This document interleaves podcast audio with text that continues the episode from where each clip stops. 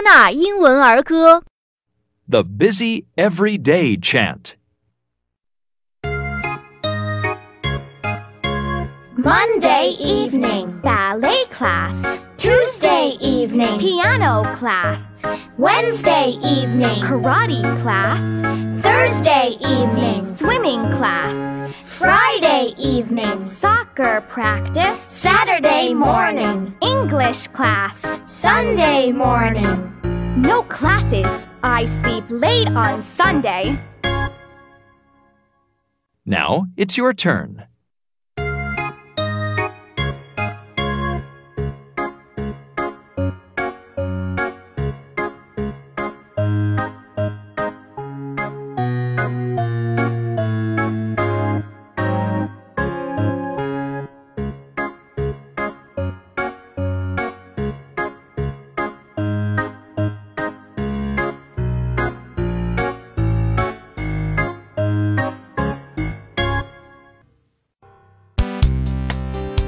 特别感谢新东方大鱼出版社提供版权支持。